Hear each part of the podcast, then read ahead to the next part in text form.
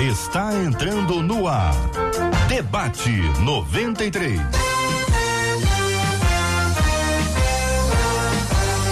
Realização 93 FM. Um oferecimento Pleno News. Notícias de verdade. Apresentação J.R. Vargas. Alô,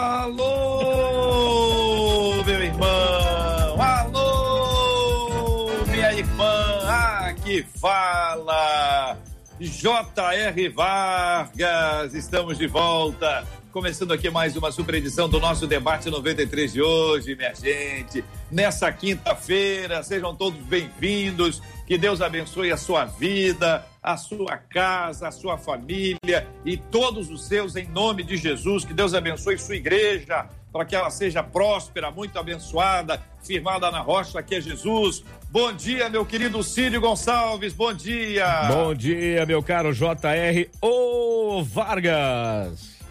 Prazer revê-lo mais uma vez. Você que fala do nosso estúdio da 93 FM. Verdade. Hoje nós estamos transmitindo o Debate 93. Atenção, pelo rádio em 93,3, pelo nosso aplicativo, o app da 93 FM, pelo nosso site rádio93.com.br e agora com essas imagens aqui que você pode nos acompanhar pelo YouTube e pelo Facebook da 93 FM. Você pode conectar com a gente agora. Busque já Facebook Rádio 93 FM, YouTube Rádio 93 FM. E aí você vai ver as imagens, nós vamos interagir e vai ser bom demais ter você com a gente no programa de hoje. Marcela Bastos, bom dia, Marcela. Bom dia, JR. Bom dia aos nossos amados ouvintes que vão participar com a gente por todas essas plataformas, mas também vão participar com a gente com suas dúvidas, suas opiniões através do nosso WhatsApp 96803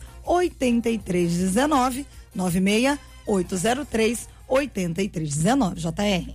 Maravilha, Marcela Bastos. Vamos apresentar os nossos queridos debatedores estão com a gente no programa de hoje, abrindo a nossa tela para que cada um deles seja visto e seja encontrado pelos nossos queridos ouvintes. A nossa menina da mesa de hoje, pastora Daniele Queiroz. Pastora, bom dia, seja bem-vinda ao debate 93 de hoje.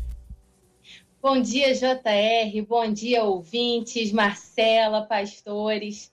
Que grande alegria a gente poder continuar o debate 93 por meio desses canais virtuais, mesmo diante dessa quarentena. Maravilha, com a gente hoje também, diretamente de Joinville, com esse céu azul ao fundo aí, nosso querido Pastor Lipão. Pastor Lipão, bom dia, seja bem-vindo ao debate 93 da Rádio 93 FM. Bom dia, bom dia, uma alegria estar junto com vocês. Bom dia, JR, todos os pastores presentes. Estou muito animado e empolgado com aquilo que Deus vai falar e vai fazer acontecer nessa manhã juntos. Alegria nossa, meu irmão. Esse telefone ninguém atende, não? Alô? Pois Alô? é. É. da 93. Alô? 93 FM. É, é, é, é no estúdio, Marcela? Não, não, não, não. É aqui na minha casa. Ah, Lipão, logo vi que era contigo. Fui falar do céu azul, deu nisso aí. Passou Silfarne, bom dia, querido. Seja bem-vindo ao debate 93 de hoje. Bom dia, Jota. Bom dia, Marcela. Bom dia, Daniela e Lipão. Que bom estarmos juntos aqui. Que seja um tempo agradável e abençoador. Muito bom estar aqui. Maravilha, maravilha. Eu quero encorajar os nossos ouvintes a participarem com, com a gente aqui pelo nosso canal do YouTube, pelo Facebook, para você acompanhar com imagens aqui o nosso, o nosso estúdio da rádio. Ah, e cada um de, de nós aqui, cada um em um canto, mas todos nós estamos conectados pela graça maravilhosa do nosso Deus e Pai. Marcela, conta pra gente o tema do debate 93 de hoje. É o seguinte, uma das nossas ouvintes diz: "A minha amiga sempre foi uma bênção, até que ela se afundou no pecado. E o mais estranho é que ela acha que não está fazendo nada demais. E ela pergunta: quais são os riscos de uma consciência cauterizada? A mente cauterizada é uma armadilha do diabo, fruto do pecado ou uma negação do pecador? Como ajudar alguém que acredita que não está pecando? Aquele que não reconhecer os seus pecados jamais será perdoado? E como ficar livre de um pecado que já se tornou um hábito? Eu quero ouvir, começar ouvindo o pastor Silfarne sobre esse tema, pastor. Então, a questão do pecado, né, muitas vezes é mal interpretado, principalmente na percepção da graça, né? um dos teólogos que eu admiro muito foi Bonhoeffer, falava muito do conceito da graça barata, né? que alguns equivocam a graça, como diz o apóstolo Judas, com libertinagem. Nós sabemos que a questão do pecado foi resolvida antes da fundação do mundo, isso é fato, que o cordeiro foi sacrificado antes da fundação do mundo. Porém, é, a Bíblia é cheia de paradoxos, né? e não deveremos anular os paradoxos. Um, um, dos equívocos, a meu ver, da teologia liberal é a tentativa, inclusive, de anular os paradoxos. Da mes a mesma Bíblia que declara, de forma inequívoca, que a questão do pecado foi resolvida antes da fundação do mundo, diz na carta de João, primeira carta de João, capítulo 3, versículo 7, João diz: Filhinhos, não deixem que ninguém. Versículo 6: Todo aquele que permanece no pecado não está nele. Todo aquele que está no pecado não o viu nem o conheceu. Depois ele fala: Filhinhos, não deixem que ninguém os engane. Aquele que pratica a justiça é justo, assim como ele é justo. Aquele que pratica o pecado é do diabo, porque o diabo vem pecando desde o princípio. Para isso, o Filho de Deus se manifestou, para destruir as obras do diabo. Todo aquele que é nascido de Deus não pratica o pecado, porque a semente de Deus permanece nele, ele não pode estar pecando, porque é nascido de Deus. Desta forma, sabemos quem são os filhos de Deus quem são os filhos do diabo. Quem não pratica a justiça não procede de Deus, tampouco que não ama seu irmão. Então, é um texto pesado, mas eu quero dizer só o seguinte: a prática do pecado aponta uma questão séria, porque alguém que foi de fato inundado pela graça, por essa graça é, é, é, incontrolável de Deus que nos atinge, não pode viver na prática do pecado. Então, para resumir minha fala, eu penso que o pecado é um acidente na vida do cristão, mas quando ele se torna uma prática, alguma coisa tem que ser vista com muita seriedade, uma volta à convicção de que de fato é novo nascimento. Pastor Lipão, sua opinião inicial sobre esse assunto, amigo? Então, eu vou por esse caminho do Farney. É, eu penso que, na verdade, o que deve ser avaliado e obviamente que não por ela e nem por outra pessoa, mas por quem está vivendo essa experiência, é se de fato houve um processo de salvação, de conversão e de regeneração. Porque a partir do momento que há um processo de regeneração real, você não tem mais como viver escravizado pelo pecado, porque você foi liberto do, da, do jugo do pecado e do peso do pecado que havia sobre você. Portanto, eu penso que essa pessoa ela pode ter tido uma imersão religiosa ela pode ter tido uma imersão nos costumes cristãos, mas, entretanto, nunca de fato ter sido alcançada pelo Evangelho Salvador e que produz o resultado como Deus mesmo promete que produziria para aquele que crê. E o resultado desse Evangelho proclamado e recebido, sem sombra de dúvida, é um novo coração, é uma nova mente. Portanto, esse, essa mentalidade entregue ao pecado, entregue à depravação, essa mentalidade distante de Deus, ela não é uma característica de quem nasceu de novo, mas ela é uma característica de quem ainda não nasceu de novo. Essa cauterização de mente, essa impossibilidade de perceber o seu próprio pecado, é uma cegueira dada pelo o pecado que ainda não foi resolvido a partir, enfim, da obra salvadora de Jesus. Pastora Daniele, concorda, discorda? Que acrescenta esse ponto? JR, é, eu quero acrescentar a realidade que eu acredito que está muito ligada à pessoa do, do nosso tema de hoje, a, a ouvinte que enviou aí o, a, a solicitação de uma resposta. É, existem casos em que existe apostasia da fé. Então, quando a gente trabalha com a possibilidade de alguém que realmente esteve entre nós, mas que apostata da fé, essa proximidade com a cauterização da mente se torna muito real. Acaba se tornando uma relação intrínseca.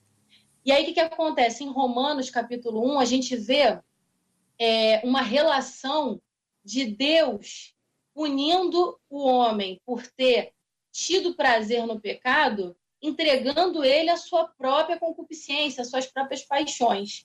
E aí tem um trecho da fala da ouvinte que pergunta assim: é, quais são os riscos de uma mente cauterizada? É uma armadilha do diabo? É fruto do pecado ou é uma negação do pecador? Eu diria que são as três coisas em um. O, o pecador, né? A pessoa começa a ter um processo mental onde ela passa a negar a verdade de Deus, começa a apostatar dessa verdade de Deus. Aí o fruto disso é o pecado, que acaba sendo a punição de Deus pela mente ter se distanciado tanto, e naturalmente o diabo participa disso porque a porta está aberta para ele agir. O pecado, uma vez que ele é concebido, a carne entra em pacto com o mundo e com o diabo. Então, eu penso que, infelizmente, existe sim a possibilidade de um cristão começar a dialogar com uma realidade totalmente contrária ao padrão de consciência moral que Deus já colocou dentro da gente, e com isso, ele se distancia a tal ponto que Deus, por ficar enojado daquilo, ele entrega como juízo a pessoa ao seu próprio pecado. Eu vou, vou é, parar mas... por aqui porque eu tenho um pouco mais a dizer depois. Tá bom, maravilha. Queremos ouvi-la sempre. É, estamos uhum. aqui com o pastor Lipão, pastor Silfarne, a pastora Daniele Queiroz no debate 93 de hoje. Deixa eu perguntar a vocês, dar um passo atrás aqui para redefinir essa, essa coisa de mente cauterizada. É, a, a, a, ajudem, por favor, a explicar esse tema e um de vocês e o outro, se quiser entrar e tra, tra, trazer uma palavra mais sobre esse assunto, a gente precisa, de vez em quando, a gente tem que redefinir né, é, alguns termos que a gente às vezes fala no nosso evangeliquez e pode ser que alguém que esteja okay. se aproximando da, da, da, igreja, dando os primeiros passos, não saiba. E pior do que isso, às vezes tem um velho crente que já não sabe mais o, o que é isso, né? Tem um crente velho e tem, tem um velho crente, é. às vezes um ou outro. E aí, mente cauterizada, então, conta aí pra gente. É, eu acho que uma forma muito didática da gente trazer isso é comparar com a própria mente, o próprio cérebro humano nas suas faculdades naturais. Existem pessoas que têm Alzheimer, por exemplo, e começam a perder a memória gradativamente, ou algum outro distúrbio mental que começa a afetar o funcionamento natural. É exatamente isso que acontece, só que na mente espiritual por alguma, algum adoecimento espiritual, a mente começa a perder as suas percepções saudáveis e naturais do que é certo e do que é errado. Quando essa mente já está totalmente tomada por trevas, a gente conceitua como uma mente cauterizada. E aí, queridos, concordam? É por aí, então, mas eu a, a... Pastor Lipão, vai lá. É por aí, mas eu penso que se amplia para um conceito, é, e esse conceito conhecido na teologia como depravação radical ou depravação total. É, uhum. Romanos 3, 23 vai dizer que todos pecaram e destituídos estão da glória de Deus, que não há nenhum justo sequer, não há ninguém que busque a Deus. Enfim, esse, esse total estado de incapacidade, de impossibilidade, de ignorância de buscar a Deus por causa da sua condição caída e natural. A mente cauterizada, ela está muito atrelada a esse, esse empedernecimento, essa dureza de coração, essa dureza de intelecto, essa dureza, dureza de, é, da ciência mesmo, que faz com que você negue a realidade, que você negue a verdade. E isso fica muito evidente em Romanos capítulo 1, como citado anteriormente, quando as pessoas por quererem viver nos seus pecados, elas acabam sucumbindo à verdade, meio que tentando afogar a verdade num processo de negação dela. E essa negação da verdade faz com que, por sua vez, a sua mente seja tão aliviada diante das circunstâncias do pecado para continuar nessa prática pecaminosa distanciada de Deus. E, para mim, no meu ponto de vista, essa é a condição do ser humano longe de Deus. Sim, eu, eu penso o seguinte: é, não, não vejo nenhuma discordância do que pensamos, não. Acho que são questões ah, complementares, como eu falei, são os paradoxos. Né? Eu, eu, eu, quando, vamos pensar primeiro no conceito de novo nascimento. Né? lá de João 3,3, né? Que na verdade a palavra, se fosse traduzida correta, seria nascimento do alto. Né? O que a gente chama de novo nascimento é nascimento do alto. Que é uma questão espiritual, é metafísica, não está na, na, na, capacidade humana. Eu penso que nós somos espírito, alma e corpo, né? nossa essência é o espírito, e o homem foi criado saudável, no espírito do minha saúde, porque é onde o Espírito Santo se comunica conosco, somos filhos de Deus. O pecado nos afastou disso. O novo nascimento, o nascimento do alto, é o retorno ao estado original, eu penso assim. Porém, é um processo, porque a alma não se converte, a alma tem que ser convencida.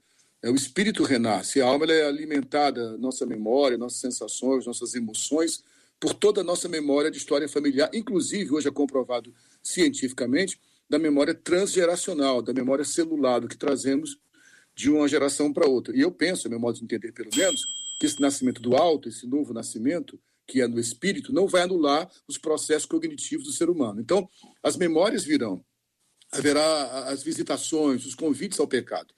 Eu creio que o novo nascimento é um fenômeno que acontece no momento sobrenatural onde a graça nos alcança, mas também é um processo que vai levar durante toda a nossa vida, que alguns vão chamar de santificação ou consagração, como quer que chamemos. Então, acredito que haja essa batalha da velha natureza com a nova natureza, é meu modo de pensar, mas para mim o segredo reside em Romanos 12, né? do que, ele, que Paulo chama de culto racional, é, que na verdade nós temos a impressão que culto racional quer dizer que eu vou racionalizar demais o culto, ao contrário. Culto é sacrifício, é oferecer minha razão a ele. Como ele fala, transformai-vos pela renovação da vossa mente, para que experimenteis a vontade de Deus, que é boa, perfeita e agradável. Sem querer, até porque não sou um especialista em grego, mas como as Bíblias trazem tradução hoje, que ele diz é o seguinte: quando ele fala de transformai-vos, a palavra usada para transformar é a mesma palavra usada para transfiguração. Então, o fenômeno espiritual não é simplesmente uma mudança de mentalidade, fazendo coach ou eu sou psicólogo fazendo técnicas de terapia cognitiva comportamental. Paulo fala de algo que é sobrenatural, de uma transformação, que é um processo e que vai renovar a nossa mente. Quando ele usa a palavra renovar, é de novo o mesmo termo usado para o nascimento do alto. Então, há um fenômeno espiritual, mas isso é um processo. E isso que é a beleza do processo. Essa vida de lutar contra o pecado, que tão de perto nos rodeia, é que torna é, a, a, vida em Deus essa aventura, no bom sentido da palavra aventura, de buscar conhecer a sua vontade. Nós queremos ouvir os nossos queridos ouvintes que participam conosco aí pelo nosso WhatsApp. A Marcela vai repetir o número para a gente já já. E eu queria, é, após a fala dela, dizer para vocês o seguinte: é, algumas pessoas, não sei se são muitas ou se são poucas, mas elas, elas começam a, a descrever algumas dificuldades para identificar o que é pecado. Veja, durante muitos anos, o pecado estava muito aliado à questão comportamental. Ah, uhum. É, não faça isso, aquilo, aquilo outro. Então, ah, havia uma lista. Havia uma lista. Não apenas havia uma lista, como havia também ah, uma fiscalização. Então, se a roupa era assim ou era assado, se podia ir no lugar tal, lugar tal. Eu tenho até é, histórias de que a pessoa, por exemplo, dá um exemplo aqui, cidade de, de interior, tem muito isso, né? Ah, tem, um, tem, um, tem um bailão ali, sábado à noite, um bailão, e aí mandavam lá um coitado um diácono, o cara ficava escondido atrás de uma árvore ia atrás da árvore e ficava lá olhando, entendeu? E, e, e, eu, eu acho que ele só ficava atrás da árvore. Mas tinha gente que dizia que ele dava uma entradinha. Vai que tem gente lá dentro, né? Mas e o quanto isso é, é, simboliza uma infantilidade espiritual, uma imaturidade espiritual e uma ausência de submissão à voz do Espírito Santo que nos convence. Segura essa história aí, que eu quero que vocês voltem aí. Quando eu falar bailão, é esse assunto, tá bom? Marcela, conta aí, Marcela, o número do nosso WhatsApp. JR, nosso WhatsApp é 968038319 e eu também vou jogar uma para você debater aí junto com os nossos debatedores, porque uma das nossas ouvintes no WhatsApp, ela perguntou se essa questão toda não seria uma falta de compreensão do que de fato seja a graça. E aí ela pediu para que vocês falassem sobre a questão da graça incondicional e a graça imerecida, que ela acha que tem gente que acredita que a graça é incondicional e ao invés de achar que a graça é imerecida. Espera um minutinho. A graça incondicional, Versus a graça imerecida. imerecida. Vou, vou botar Isso. irresistível aqui para ficar mais, mais animado. Vamos lá, podem começar pela graça incondicional, imerecida e irresistível. Quem quer começar? Eu acho que a gente precisa começar por um conceito da graça, que é uma obra soberana da vontade de Deus e não uma obra do nosso desejado, do nosso querer. Portanto, é Deus que a dá e não somos nós que a conquistamos. E isso é muito importante porque, por vezes, a gente pode pensar que isso está à nossa força, à nossa mão, e principalmente pensar que a graça ela é uma questão de intelectualidade. E a graça não é uma questão de intelectualidade, ela é um milagre de Deus, ela é um dom de Deus. É óbvio que é importante que depois que fomos alcançados pela graça, os nossos olhos sejam abertos e compreendamos intelectualmente o que é a graça, o que significa essa graça, mas ela não é, na sua essência, uma informação, ela é um milagre operado pelo Espírito Santo. Bem, eu entendo que a graça ela é irresistível, partindo do princípio que quando Deus se revela de fato a alguém, não tem como essa pessoa resistir ao amor de Deus. Ela é imerecida porque a humanidade não merecia esse estado de salvação depois do pecado original. Porém, a gente precisa compreender que o fato de a graça ser imerecida, incondicional, irresistível, não anula o fato de que a graça também traz dentro de si a manifestação do juízo de Deus. A propósito, o tema que a gente está debatendo hoje. Quando Deus decide entregar a pessoa as suas paixões, porque a mente cauterizou, como a gente já conceituou, também é graça, dando ainda a chance dessa criatura se arrebentar todinha para ver se assim ela consegue finalmente lembrar que a graça de Deus existe para a salvação e para uma vida de santidade. Passou seu faro. Então, então essa, essa questão de graça irresistível, né? A gente vai entrar numa seara, talvez, que o debate não permita o tempo para isso, que é uma questão teológica antiga que envolve calvinismo e arminianismo. Eu não sei querer usar muita linguagem teológica, que é um debate aberto para pessoas que não são necessariamente teólogas, mas isso acho que a maioria já ouviu falar, esse conceito de que a pessoa escolhe ou é escolhido, enfim, é predestinado, é uma presciência. Eu não vou entrar nesse campo, que é muito tenso. Eu só queria colocar o seguinte, eu acredito que, volta a uma expressão que eu usei no começo do nosso papo, paradoxo. Eu tenho um amigo muito especial, o pastor Sérgio Elias, né, lá de Connecticut, que é um doutor em teologia, que a gente tem muito carinho por ele.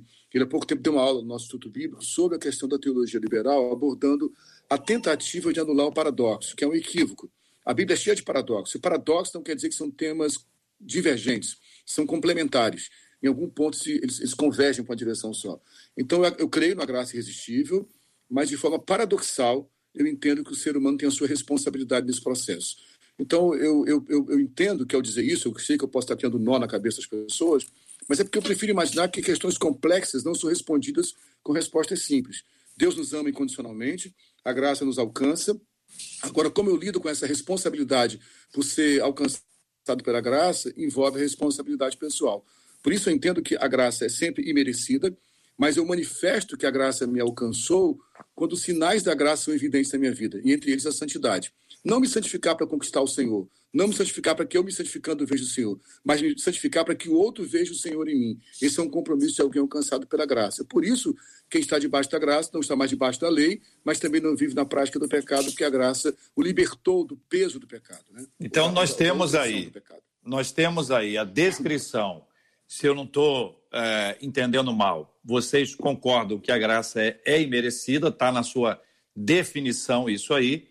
Vocês estão dizendo Sim. que ela é incondicional, porque se dependesse do homem, né, haveria um mérito no, no, no, no, homem, por conta disso ela é incondicional, ela depende de Deus e unicamente dele.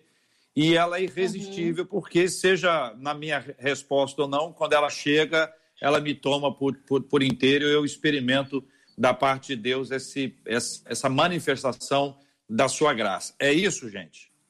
É assim que eu creio. Sim. Isso. Sim. Silfarne. Maravilha. Bailão. Eu também creio assim. Pessoal quer ir no bailão. Vamos para a lista aí o seguinte: se, se tem uma lista, Lipão, fala aí, Lipão, porque é o seguinte, pessoal, pessoal diz o seguinte: que quando tinha uma lista, era, era mais fácil, né? Que, que a, a, a graça, a graça ela, ela muda a nossa perspectiva sobre pecado. Pecado deixa de ser um ato para ser um estado, né? E a é. gente precisa navegar entre as duas coisas aqui para entender. Então, assim, uhum. era para alguns é mais fácil quando você chega e diz assim, olha, não pode beber água. Não pode, não pode, não pode, não pode. Então é o uhum. seguinte, eu não peco porque eu não bebo água, mas o desejar beber água não era tratado. Então, uhum. quando não uhum. se trata o desejar beber água, o processo do desejar, ainda que ele não seja executado é um processo que nos afasta de Deus. Então, como é que, como é que trabalha isso aí, queridos, amados? Trabalhando a consciência. É... Desculpa, Lipão. Não, pode Trabalhando falar. a consciência é... por meio do ensino da palavra e de uma vida de oração. Porque, de fato, às vezes a gente tenta tratar o resultado, mas esquece de tratar a essência. E a essência só vai ser mudada com a verdade. Não tem outro caminho. E nós, pastores, temos a tendência, às vezes, de ir no resultado. É, é muito natural que a gente vá tratar o resultado, quando, na verdade, o resultado está apontando para um problema lá dentro, dentro da consciência, dentro do coração. E a gente tem que focar em tratar o que está lá dentro com a palavra de Deus e com discernimento de espírito. A lei, a lista de regras dada por Deus a Moisés, ela não serviu, como diz o apóstolo Paulo, para ser obedecida, mas ela serviu para apontar para a necessidade do Cristo, do Salvador, daquele que viria nos salvar do nosso pecado. Agora, algo que é muito importante nós entendermos é que a lei não foi abolida, como disse o próprio Jesus.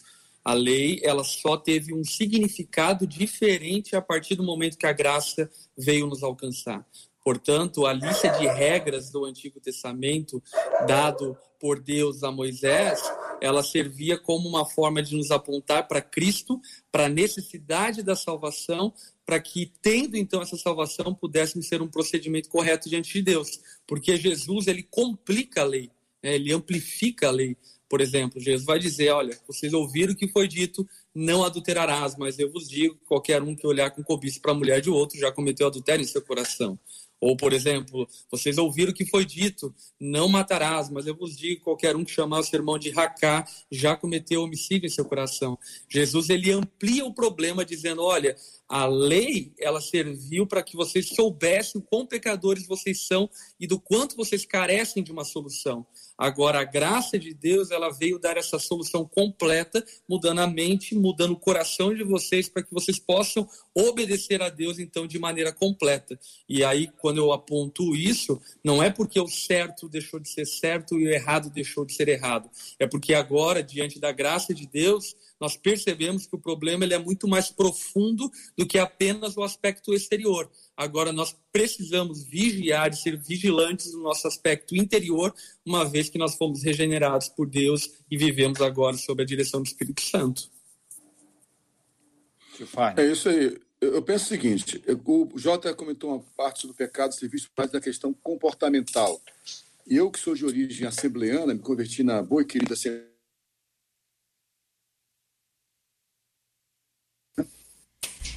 Eu vivi essa realidade. De, eu, eu não reclamo, eu, eu, sou grato a Deus pelos meus pais na fé, que da sua forma simples tentaram trazer zelo para mim. Mas havia essa ideia: se for praia é pecado, se for esse tipo de filme pode, aquele tipo de filme não pode, enfim. Nós limitamos o pecado à prática, né? E, na verdade, nós estamos falando de uma mentalidade. É, na verdade, a, a mudança tem que ser de mentalidade. Quando o Lipão citou, por exemplo, o que Jesus fala aquele que adultera comete pecado, mas aquele que deseja a mulher que não é sua mulher já pecou, é porque Jesus está lidando com a causa, lidando com a raiz de tudo. Quando a gente olha só para a prática, a gente começa a criar uma espécie de um pecadômetro, um aparelho para medir pecado. Então, a homossexualidade é mais grave, por exemplo, que o adultério.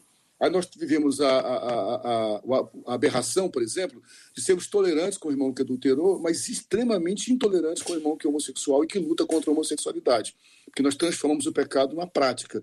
O que nós precisamos entender é que a mudança tem que ser de entendimento, de mentalidade, como diz o apóstolo Paulo em Romanos 12, ou como ele fala na carta aos Coríntios, né? Entregando nossos pensamentos cativos à obediência de Cristo. Quando entendemos que o pecado é uma mentalidade pecaminosa, que tem a ver com a iniquidade, que é a raiz do pecado, nós vamos começar a trabalhar o pecado não no seu comportamento, na sua prática. A prática é o final de tudo, mas de fato na mentalidade. E aí não tem jeito. É, é, Para fechar essa fala aqui, eu, eu, já falei algumas vezes que eu milito na parte da psicologia, na terapia cognitiva comportamental e terapia dos esquemas. Nós aprendemos um modelo chamado modelo cognitivo, né? que diante de uma situação eu tenho um pensamento, aquele pensamento elenca uma emoção, e aquela emoção me leva a tomar uma decisão. Isso eu penso que eles pensaram muito em Romanos 12 mesmo, é o que Paulo está dizendo. Eu tenho um pensamento, esse pensamento traz uma emoção e me leva a tomar uma decisão. Então, se eu quiser mudar só o comportamento, é adestramento. Como diz o, o Paulo Júnior, ele fala na fala dele que até um pitbull pode aprender a comer de garfo e faca. É só comportamento. Comportamental você pode mudar, é adestramento. Mas quando eu mudo a mentalidade, eu mudo a emoção e mudo as decisões também. Então, que o Espírito Santo gere em nós, que fomos alcançados pela graça, um comprometimento. Só tem um jeito. Se eu tenho que mudar o meu pensamento, eu tenho que mudar a fonte do pensamento. É quanto tempo eu gasto com esse livro sagrado, quanto tempo eu gasto na leitura da palavra, no exame da palavra, e quanto eu permito que essa palavra se entranhe na minha mentalidade para mudar minhas emoções e meu comportamento. O quanto a gente pode elencar para poder esclarecer uma das dúvidas que a nossa ouvinte faz. Ela diz: olha, como é que a gente conversa com alguém? E aí eu estou é, supondo aqui, claro, que se alguém já é cristão ou tem algum tipo de engajamento ou espiritual ou religioso, ou às vezes só eclesiástico, ah, ou só so, social eclesiástico, mas para dizer para alguém, cara, isso aí não está legal, isso está errado, isso. Ah, como, é que, como é que a gente pode explicar isso para o nosso ouvinte, por exemplo, o próprio apóstolo Paulo, quando escreve, diz: olha, aquele que fez isso, não faça mais, aquele que não faça mais, fez aquilo, não faça mais. Essa virada que a nossa vida tem, que aí a gente pode é, entrar na temática do discipulado, né? que eu acho que é um caminho bastante importante para poder orientar as pessoas, ensiná-las que o procedimento é não é bem essa linha. Lipão, posso iniciar eu contigo? Penso o seguinte, perdão, eu, eu penso o seguinte, Jota. Uh... Vai lá, seu Farney. Jesus falou o seguinte, que uma lei era do teu, todo o teu coração e o próximo como a si mesmo. Mas ele fala, um novo mandamento eu vos dou. Isso é um novo mandamento. O meu mandamento é que vocês se amem como eu amei vocês. Então, eu acredito que eu, como eu posso exortar um irmão que está na prática do pecado? O amando. O amando de forma incondicional, como o pai me amou também. Né? A gente precisa viver esse amor na prática. Aí sim, o amor que me leva a suportar os fracos na sua fraqueza. Vós que sois fortes, suportando já, vou tolerar o irmão. Você sabe, todo mundo já ouviu falar sobre isso. É dar suporte.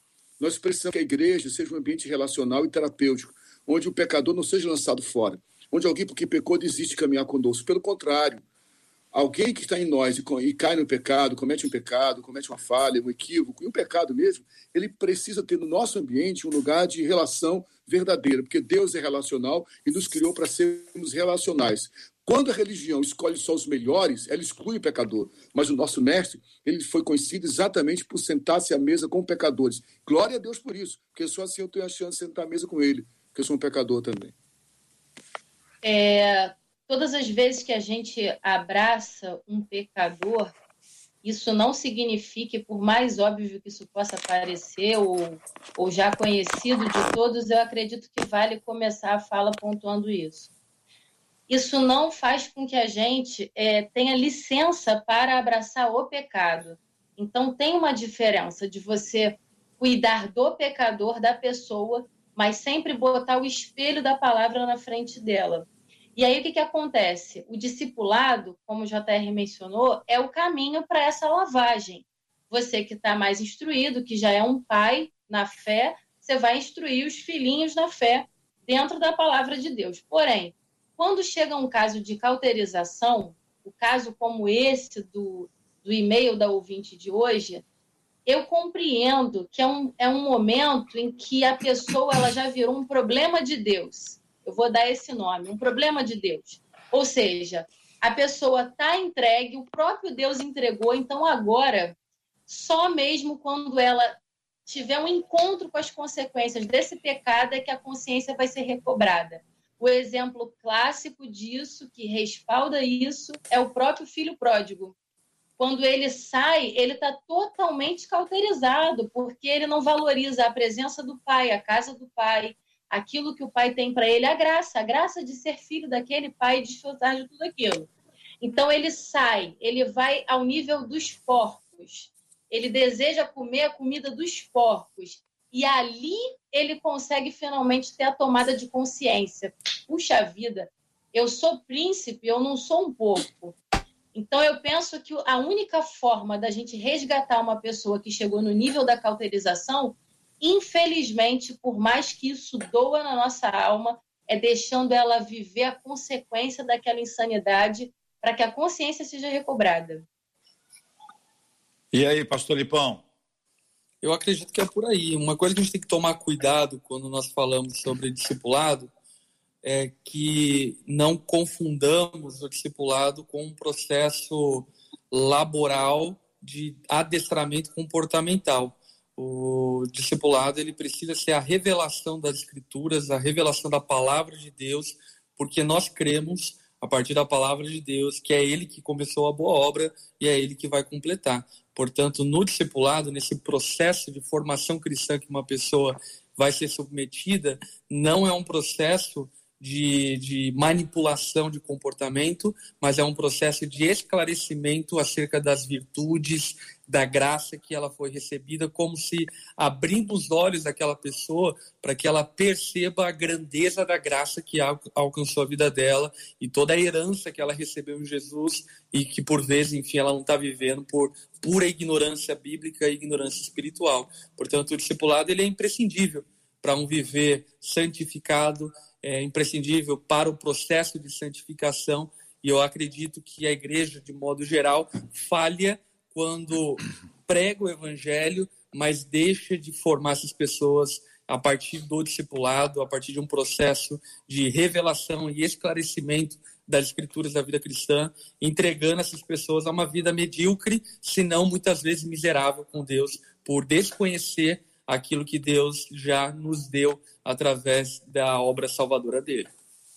Olha, quando a, a, em algumas ocasiões a gente recebe aqui é, fala dos nossos ouvintes dizendo que fizeram uma coisa errada, eles ficam muito tristes, eles ficam muito mal, eles choram, alguns se, se batem, enfim, mas depois eles voltam para a mesma prática.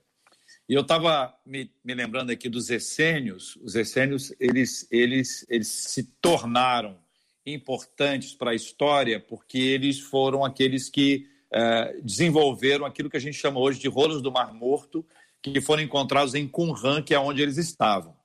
Eh, dizem que João Batista pode ter frequentado ali a comunidade dos essênios, mas nem João Batista os aguentou de tão intensos que, que eles eram. Para quem vai a, a, a, Israel hoje, pode dar uma olhada lá no, no, espaço que eles, que eles utilizavam, tem lá um tanque que é chamado tanque da purificação, onde todos os dias eles tinham que entrar naquele tanque para que eles fossem purificados. E aí, a, a lembrança que eu, que eu trago aqui é de uma purificação que é somente externa, que é um, uma, uma manifestação apenas exterior, que não, não trabalhou internamente, não é como se eu fosse é, chamado à frente em alguma reunião e dissesse: Olha, meus irmãos, eu fiz isso de errado, mas é apenas um discurso, não é uma coisa do meu coração, não tem intensidade de alma. Eu fico triste pelo que eu fiz, mas eu não me arrependo pelo meu ato. Eu tenho remorso porque eu fui descoberto, mas eu não tenho arrependimento porque eu entristeci a Deus. Esse caminhar com Deus, que tem a ver com, com a intimidade com Ele, que envolve confissão verdadeira, que envolve mudança de vida, mudança de mentalidade, mudança de prática, que começa daquele horror pela prática, e não apenas uma questão, ah, eu estou triste, ah, eu é, não devia ter, ter, ter feito isso, ah, repeti, fiz outra vez. Essa caminhada que chega num processo de transformação interior, dessa, dessa virada que dá na nossa vida, numa hora que a gente diz assim, é, impulsionado pelo Espírito Santo, né? Olha, não dá mais não dá mais. Com vocês. É, eu penso que tem uma relação aí muito importante do remorso e do arrependimento. A gente sempre conceituar. O remorso me dá aquela tristeza momentânea, mas não gera a mudança do comportamento, não gera a restituição do dano, não gera a confissão, o pedido de perdão a quem eu ofendi, no caso, se for o próprio Deus, em oração. O arrependimento já é o contrário, é quando tem essa tomada de consciência acompanhada de atitudes que realmente vão mudar a rota. Agora, eu quero trazer uma pontuação aqui sobre a questão da saúde emocional, porque tem pessoas que elas trazem é, cargas, fardos emocionais, de traumas, de ciclos viciosos de ódio, ciclos de vícios emocionais que acabam aprisionando ela numa repetição de comportamento. Então, é muito inteligente unir a ciência à fé. Isso é bíblico. Isso é um princípio da palavra. A gente não, não é pecado você eliminar todas as possibilidades. Num determinado episódio que eu aconselhei, eu acabei vivenciando com a pessoa, é, houve um pecado. E aí o que, que eu aconselhei a pessoa? Eu falei, olha só, faz um trabalho completo. Vai num psicoterapeuta, vai num psiquiatra, analisa a tua história, faz um trabalho completo, porque muitas vezes a brecha para essa essa coisa inconstante do cai levanta cai levanta tá nessa fase nessa nessa falha emocional nesse vício emocional uma vez que aquela ferida é tratada e fechada naturalmente a pessoa terá mais forças para poder assimilar um novo comportamento então é, é interessante agora eu acredito que para além de todas as questões emocionais a graça de Deus é suficientemente poderosa para trazer luz e, e conduzir essa pessoa a um arrependimento verdadeiro. Mas não custa nada você se cuidar de forma integral para que você esteja protegido, com todas as brechas fechadas. Lipão, Silfarne? Eu acho que é, a partir desse suposto. Eu, eu, eu, eu, eu gosto Fábio, pera um minutinho. Pastor, pastor Lipão, vamos lá. Eu acho que a partir desse suposto é importante, obviamente, a gente tomar cuidado da integralidade do ser humano, que envolve muitas áreas, muitas lacunas que precisam ser atendidas e preenchidas, mas a gente tem que tomar muito cuidado para não esvaziar o evangelho, porque, no meu modo de entender, o problema de muitas pessoas é o fato de ainda não terem passado por um novo nascimento. E, e, eu acredito que nós, enfim, como pastores e cristãos, não podemos ignorar esse fato. E eu, aqui eu lembro de Romanos capítulo 7, quando o apóstolo Paulo vai descrever que muita gente é, pensa que ele está falando dele, mas estudando um pouco mais o texto, você vai perceber que, na verdade, ele faz uso de um recurso retórico, dizendo que o bem que ele quer fazer, ele não consegue fazer, e o mal que ele não, que ele não quer fazer, esse sim acaba cometendo. E ele vai falar sobre esse drama, né? E no final desse drama, ele vai dizer: Miserável o homem que eu sou, quem me libertará do corpo dessa morte? Graças a Deus por Jesus Cristo. Portanto, de fato, aquilo que a palavra nos apresenta, aquilo que o evangelho nos apresenta, é que Jesus é a primeira resposta para todos os dilemas e problemas que nós temos, inclusive os emocionais. Agora, resolvido o problema, enfim, espiritual, que é central na vida humana, ele precisa sim, obviamente, agora estar diante de um processo onde vai ser tratado em diversas áreas, múltiplas áreas da vida dele, para que então ele tenha uma vida saudável, integralmente falando, né? Pastor Silfarney não está, não está aqui entre nós. Caiu. Foi ali, foi ali, foi ali já, já volta. Pastora Dan Daniele. Sim é, como o, a fala do pastor Lipão interagiu muito com a minha colocação, meio que assim, né, trazendo um contraponto. Eu quero só reafirmar que a minha intenção não é invalidar o poder da graça nem de Cristo. Eu quero deixar isso claro para quem está nos ouvindo. Não é isso. Apenas a gente observa. Nós que somos pastores de igreja local, atendendo as pessoas, a gente começa a observar que os problemas de saúde emocional, eles são muito grandes. São questões que vêm da infância, dos traumas, e muitas vezes você trazer essa ferramenta é, como uma forma de, de cura. Porque tem uma frase do Lloyd Jones que eu gosto muito. Muitas vezes Deus vai usar o remédio, muitas vezes Deus vai fazer de forma sobrenatural, mas a cura sempre vai vir de Deus. Então, eu parto muito desse pressuposto. Eu posso utilizar um recurso de um tratamento científico, porém, quem vai trazer o resultado, a eficácia, o poder sobre isso, é Deus que tem poder de curar. Então, assim, questão de regeneração, de consciência de pecado, indubitavelmente, indiscutivelmente, somente em Cristo. Somente em Cristo.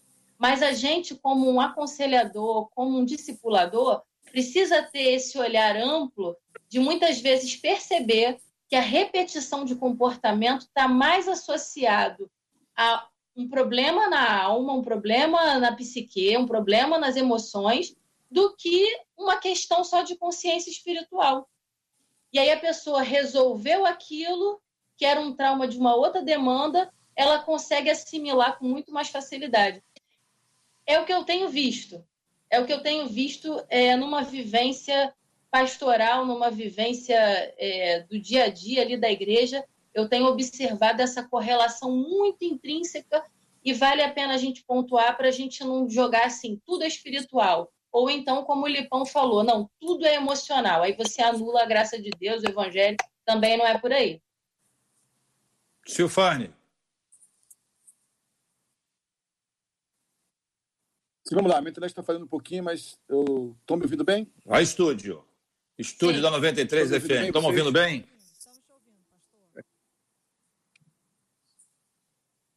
Sim, Silfarne, você está você tá andando, né? A internet está um pouco fraca. Bem, deixa eu ah. colocar uma questão a mais.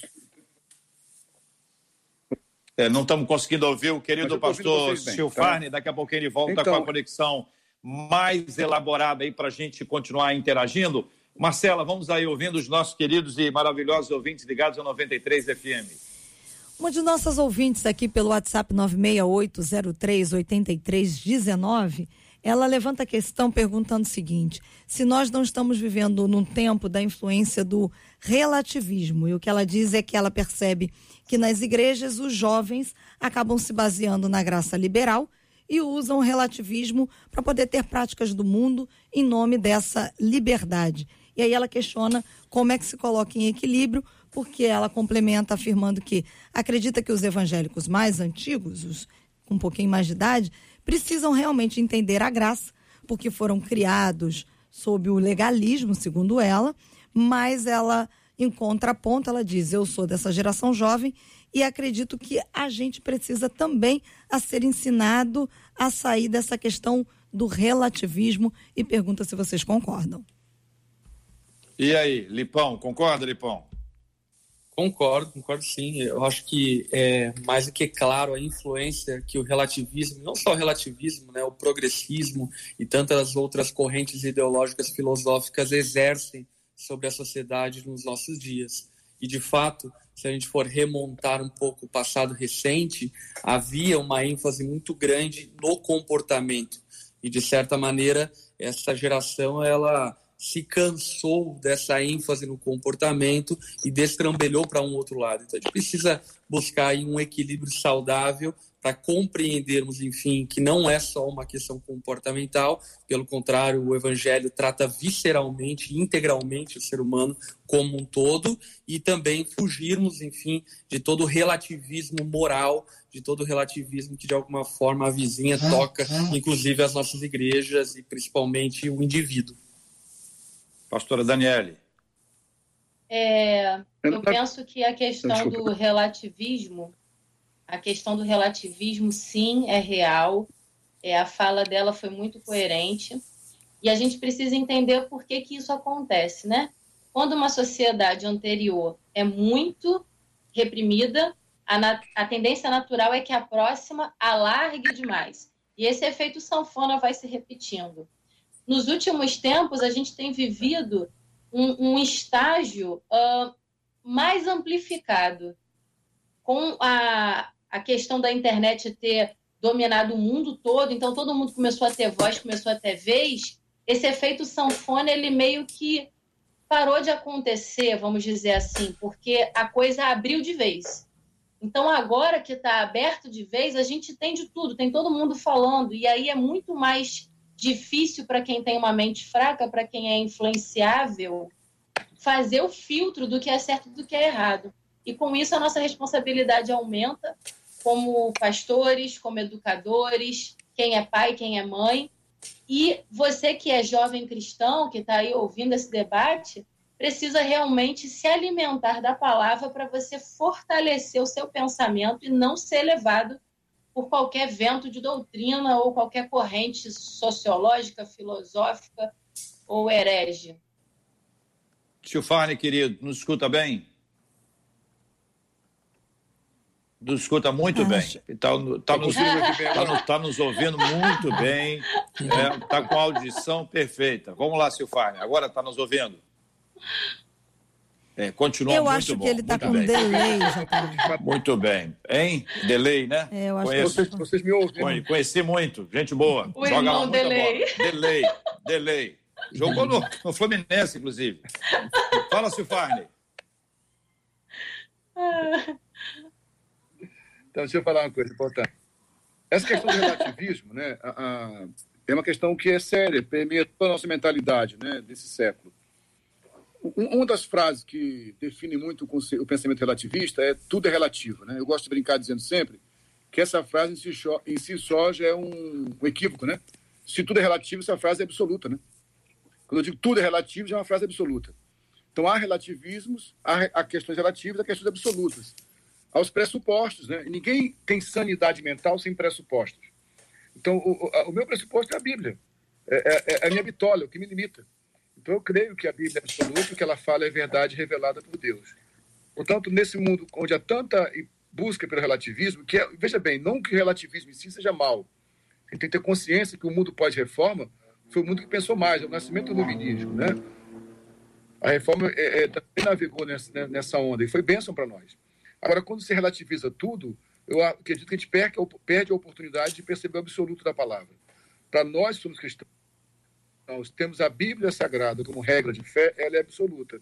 Isso é claro para nossa mente. Por isso Paulo fala, para não nos envergonharmos do Evangelho de Cristo, que é o poder de Deus, é o dínamo, é o poder de Deus para a salvação. Portanto, o que eu quero propor a nós, a todos os jovens que me ouvem agora, eu não tenha medo de pensar, de raciocinar, de teorizar. Um dia um jovem da minha igreja, quando começou a fazer um, um mestrado, depois um doutorado na área de química, falou: ah, eu tenho medo de que é, alguma coisa roube a minha fé. Eu falei para ele: nada que a ciência descubra vai pegar Deus de surpresa, fique tranquilo. Deus já sabe de tudo de antemão.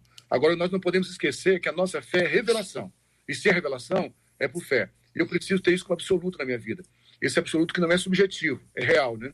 Então, eu posso ter uma mente que pensa, relativiza, mas eu preciso, até para minha sanidade mental e espiritual, de ter questões absolutas. E para mim, uma questão absoluta é o que a palavra de Deus Muito declara. bem, eu quero agradecer aqui pela fala dos queridos debatedores e lembrar vocês o seguinte: existe um te te teólogo que, uh, que trouxe a seguinte reflexão sobre esse tema. Ele disse que legalistas, legalistas, eles têm pouca ideia do que é a graça de Deus e liberais têm pouca ideia do que é o pecado.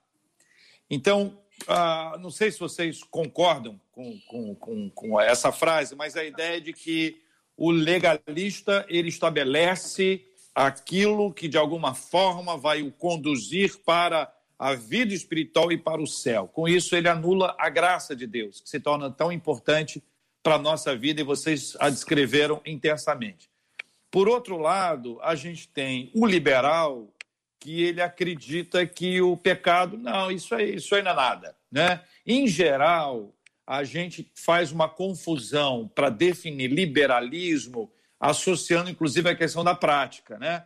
Ah, e existe um liberalismo teológico que é muito confuso, é muito complexo, porque de alguma forma anula muitos dos valores e dos fundamentos, e até quando eu falo fundamento, o liberal diz que quem fala fundamento é fundamentalista.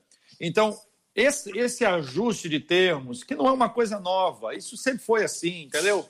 É, é as pessoas sempre tiveram essa dificuldade, isso está tá mais aflorado agora. É possível que, que sim, mas é, definição dos termos, eles podem nos ajudar a encontrar um lugar sadio para a nossa vida espiritual. Comentem. Legalistas têm pouca ideia da graça, liberais têm pouca ideia do que é pecado. Concordam, discordam? Fique à vontade. Concordo. Vai, Lipão, pode falar. Não, fica à vontade, Daniel. Vai lá. Eu concordo, concordo plenamente. É exatamente esse o processo. Cada um vai para um extremo e não encontra o ponto de equilíbrio, que é você viver de forma acreditando que Deus é gracioso, que você está perdoado, porém fugindo da aparência do mal. É. O, o, é, de, é de novo. O meu comentário parte ah. muito daquilo que o Farney estava falando anteriormente, né? é só escritura. O que eu penso é que nós precisamos de uma fé mais solidificada nas escrituras e é óbvio que crer na inerrância, na infalibilidade bíblica é uma questão de fé. Entretanto, se nós julgamos ser cristãos, é imprescindível que nós julguemos a palavra de Deus como absoluta.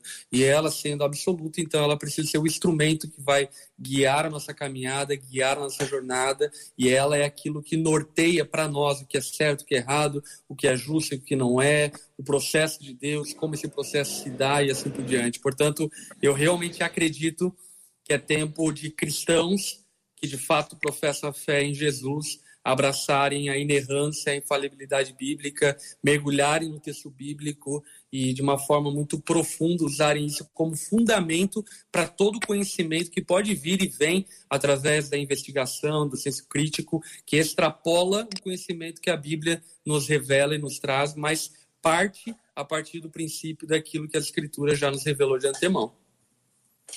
Pastor Silfarney. É isso aí de novo eu volto ao ponto inicial do paradoxo, né, cara? É, é um paradoxo, a vida é um paradoxo o tempo inteiro e a teologia também é. Então, tentar é, limitar a liberalismo ou, legalismo é perda. Tem que contar o equilíbrio nisso aí. É importante um Deus é, não, eu, de graça. Eu acho que eu concordo com tudo que o, que o seu Farney falaria, entendeu? Né, Marcela? Eu acho que nós estamos de, de acordo aí. O problema é, é a conexão. O estúdio nos ajuda a resolver esse assunto aí, por gentileza, conforme com, combinado. Bom, a frase, para dar crédito ao autor da frase, é o pastor Tim Keller, Timothy Keller, num de, seu, de suas obras, trata sobre, sobre esse assunto aí, o que nos traz luz sobre, sobre esse tema. Quero agradecer a presença dos nossos queridos debatedores maravilhosos. Pastor Lipão, foi um prazer conhecê-lo aqui face a face pelo YouTube, pelo Facebook da 93 FM. Espero que em breve a gente possa estar também junto presencialmente, mas é uma alegria muito grande poder recebê-lo aqui diretamente aí da sua varanda em Joinville, a varanda do Lipão. Obrigado, meu irmão. Deus abençoe. Um grande abraço. Valeu, Jota. Foi um prazer enorme estar junto com vocês e de alguma forma contribuir aí para o enriquecimento dos ouvintes, de todo mundo que está acompanhando. É uma alegria enorme. Na verdade, o pastor Fábio aí da Onda Dura do Rio de Janeiro já várias ocasiões, enfim, havia me falado para poder participar e graças a Deus essa ocasião foi possível e eu estou aqui à disposição do que for preciso para poder cooperar aí com a igreja no Rio de Janeiro e todo mundo que está acompanhando através da internet. Maravilha, meu irmão. E eu quero te dizer que o Fábio tem, tem sido para nós uma bênção aqui, viu? As, as entradas dele são sempre muito especiais. Esses dias, mesmo semana pa, pa, passada, ele entrou de casa, deu para ouvir o chorinho da uhum. fi, filhinha dele lá, um barato. Então, muito obrigado. Pastora Daniele Queiroz, sempre conosco, muito obrigado. Deus abençoe sempre. Obrigada, JR. É uma alegria muito grande estar aqui. Esse, Opa, esse telefone é do seu Farney, cara. Mas o seu Farney, é seguinte, não, primeiro ele colocou tirei... uma luz no teto assim. É, é, o seu, Dani? É o seu? É o da pastora, JR. Não ah, foi do tirei... pastor Farney. Eu Tadinho tirei o som. Inocente. Ah. Gente, eu tirei o som. Não sei o que aconteceu, mas vamos lá. Eu quero agradecer mais uma vez por estar aqui. Estou morrendo de saudade do estúdio. Tomara que essa quarentena acabe logo. E realmente é uma benção a gente estar aqui no debate, porque são centenas de milhares de vidas que são alcançadas e isso é um presente de Deus. Quero mandar um beijo para todos os ouvintes que participaram aí nos comentários. Eu vi tantos comentários legais parabenizando a gente. Então, que Deus abençoe cada ouvinte e claro, né, um beijão especial para todo o povo da Igreja Batista Vale de Bênção, onde eu congrego e hoje pastoreio. Maravilha. Silfarne, querido, cadê você, Silfarne? Tá, tá me vendo aí? Muito Cara, bem, meu irmão. A internet. A internet estava muito boa antes do treino, né? Quando a gente fez o... Ah. Agora, de repente, me quebrou. Mas acontece. Deus abençoe a todos. Obrigado pelo convite. Espero que tenhamos contribuído, mesmo com essas falhas da internet, para a compreensão do, da beleza que é a graça de Deus. Maravilha, meu amigo. O pastor Lipão vai orar conosco, mas antes, Mar Marcela, obrigado. Deus abençoe sempre também. Obrigada a vocês, aos nossos debatedores, a companhia dos nossos ouvintes. Lembrando que o debate agora fica disponível aí no YouTube e no Facebook. Você pode compartilhar ouvir e ver novamente e abençoar a vida de tantas outras pessoas dentro e fora do país. Compartilhe aí, porque é bênção, JR. Benção puríssima, obrigado a você que nos acompanha. Vamos aqui à vinheta que abre esse tempo muito importante e em seguida nós vamos orar, né? Roda aí, Marcelo. Roda a vinheta. Quarentena. Quarentena. De oração. Lipão, nós temos orado todos os dias às seis, ao meio-dia e às nove e às 18 horas, pedindo a Deus a sua misericórdia para que essa pandemia cesse. Vários veículos de comunicação se uniram a gente, várias igrejas, nós temos buscado ao Senhor, como temos orado já há muito tempo, todos os dias, pela cura dos enfermos e consola os corações enlutados. Por favor, pastor Lipão, orando conosco agora. Vamos orar. Senhor Jesus, nós cremos na tua soberania, no teu senhorio e governo sobre todas as coisas. Cremos em absoluto que nada fugiu do seu controle e nada pode contra a sua poderosa mão. E nessa fé e nessa confiança, nós clamamos a ti que de alguma forma o Senhor intervenha nessa circunstância angustiante que a humanidade está enfrentando e abrevie o tempo dessa pandemia, se for do seu agrado. Clamamos a Ti, Jesus, por aqueles que se encontram enfermos nos hospitais, nas suas casas, que a Tua graça, o Teu poder possa atuar, trazendo cura sobre a vida dessas pessoas e assim manifestando a Tua glória. Também clamamos por consolo para todos aqueles que sofrem, talvez a perda de familiares, de amigos, de conhecidos, que teu espírito possa trazer o consolo que vem da tua parte e que de alguma forma revigora o espírito e a alma dessas pessoas. Nós clamamos, Espírito Santo de Deus, visita-nos com poder nesses dias para que a glória sua seja manifesta na nossa nação, nas cidades onde estamos, nos países dos mais diversos que o Senhor possa ser conhecido em toda a terra como Deus poderoso que se revela de geração em geração, em todo tempo, atua de maneira poderosa, salvando-nos da condenação merecida que temos, salvando-nos da ira merecida que recebemos e entregando-nos a salvação, a graça como um dom, um presente dado gratuitamente a nós. Nós oramos confiando no Senhor Jesus, confiando no seu sangue, confiando no seu poder. Oramos no nome de Jesus. Amém e amém. Amém, amém. Deus abençoe, gente. Fica na paz. Amém. Deus abençoe. Tchau, tchau. Que Deus te abençoe. Você acabou de ouvir Debate 93.